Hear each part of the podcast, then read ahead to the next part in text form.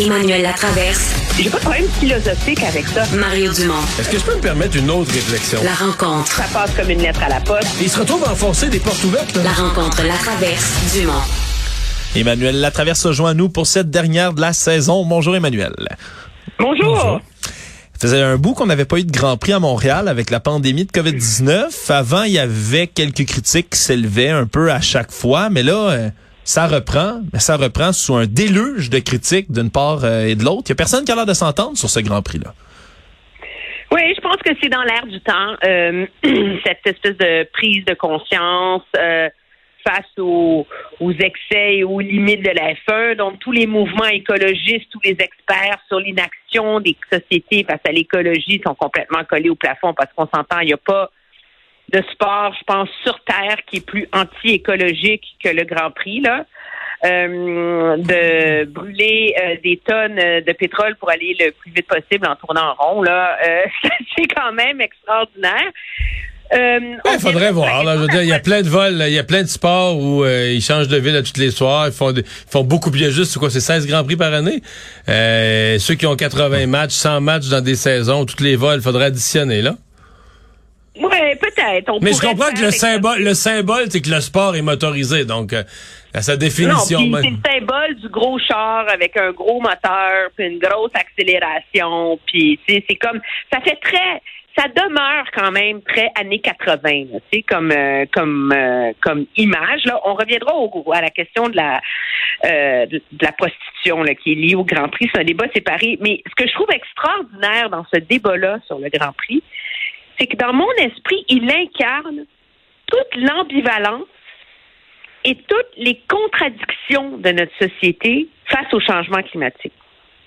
Donc le monde, il regarde les, si ça marchait pas le Grand Prix, il serait pas à Montréal. OK? La réalité, c'est que hier, c'était, je veux dire, il y a eu trop de monde, là. Trop de monde, là, tu sais, donc c'était, quasiment du jamais vu. Donc, le monde adore ça. Mais c'est le même monde qui disent qu'il faudrait peut-être en faire plus pour lutter. Alors, ça, non, non, non. Ils disent qu'il faut que les gouvernements fassent plus pour lutter contre les changements. Que les gouvernements en fassent plus. Alors, ça incarne que malgré toutes les années de débats, qu'on a sur les changements climatiques, malgré le, le constat effarant, épeurant sur le réchauffement planétaire, on est encore dans une logique en Amérique du Nord, au Québec en particulier, parce qu'au Québec, en plus, on se croit vertueux environnementalement. Alors ça, c'est quand même extraordinaire. Mais dans une logique qu'il ne faut rien changer. Donc, on veut continuer à avoir notre Grand Prix, on veut notre sport, on veut nos affaires, mais on va aller marcher pour le jour de la Terre. Ouais, mais c'est parce que, tu sais, quand on dit que le Grand Prix est critiqué, mais c'est un peu, nous, les médias, qu'on accorde, euh, on accorde plus d'importance à six personnes qui écrivent des lettres ouvertes qu'à qu 60 000 ou à 600 000 qui s'intéressent au, tu sais, c'est, à un moment donné, il faut voir la, la, l'intérêt pour le sport. Les gens sont là, les citoyens sont là. il y a un intérêt réel, tangible. Les gens payent pour s'y rendre. Fait que, sais. Euh, Mais les gens qui sonnent l'alarme sur le fond, Mario, ils ont raison, là. Je veux dire, c'est, à un moment donné, si on veut que nos sociétés prennent le virage, euh, envoient des signaux sur l'importance de lutter contre les changements climatiques, puis le fait que ça amène avec des changements des habitudes de vie, il faut poser des gestes. Il faut poser des gestes impopulaires, il faut poser des gestes forts, il faut avoir le courage de ce discours-là. Alors, sur le fond, les environnementalistes, les militants, tout le monde qui écrit des lettres dans les derniers jours, je veux dire, factuellement, ils n'ont pas tort. Mais c'est un message, ça, le cas du Grand Prix, ça illustre dans mon esprit à quel point le monde ne veut pas entendre parler de ça. Ils veulent encore vivre au pays des licornes. Maintenant, ils veulent que les gouvernements s'en occupent, que le gouvernement fasse quelque chose sur les changements climatiques. Oui, mais Mario, je dis. je sais, je, je, comprends ce que tu vas me dire. Non, mais c'est ça qu'on se fait dire toujours. Fais un vox pop en période électorale pour demander aux gens de quoi il faut s'occuper.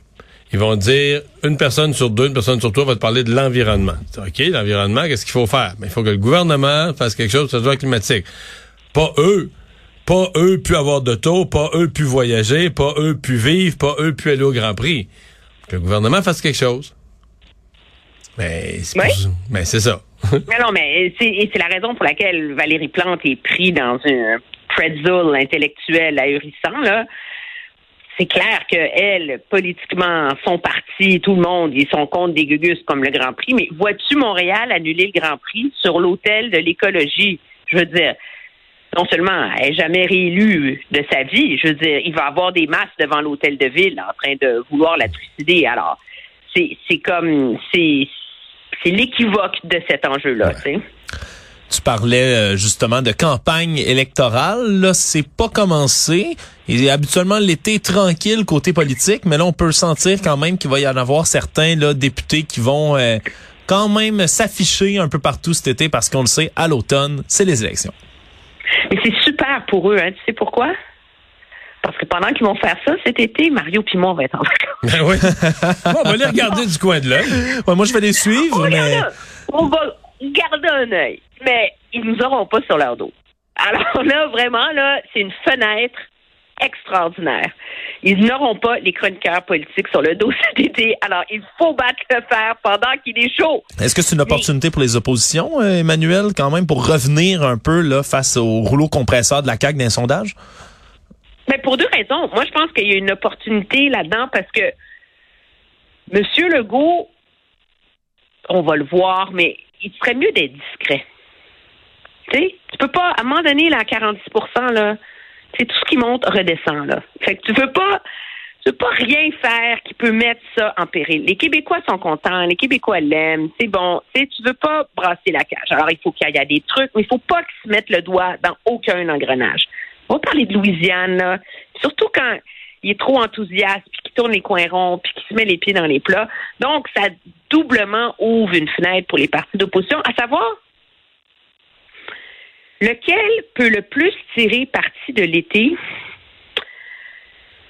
Je me triture là-dessus, puis je dois t'avouer, Mario, tu as plus de sagesse et de que moi. Je pense qu'on on le sait pas. Parce que il y a une impression qu'il va falloir qu'il y en ait un des trois, entre Dominique Anglade, ou des quatre en vérité, entre Dominique Anglade, entre Éric Duhem, Paul Saint-Pierre Plamondon, Gabriel Nadeau-Dubois. Il y en a un autour duquel le jello pourrait plus prendre comme alternative à M. Legault. Mais la réalité, c'est quand tu as des partis qui sont aussi faibles qu'ils le sont en ce moment, c'est pas vraiment eux qui peuvent générer ça. Eux, ce qu'ils peuvent faire cet été, c'est sillonner le Québec, se faire voir, mais pas trop parler de politique, donner les outils à leurs candidats de faire, le, le, c'est, monter l'organisation, mais c'est cueillir le fruit au bon moment. Tu sais, je pense à Yves-François Blanchette dans la campagne de 2019. Là. Ça allait pas extraordinairement bien, ces affaires, tu sais.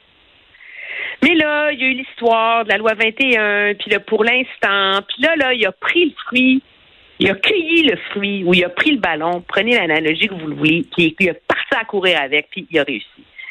C'est ça. Moi, je pense que c'est un événement comme ça qui va pouvoir aider un parti d'opposition pendant la campagne électorale.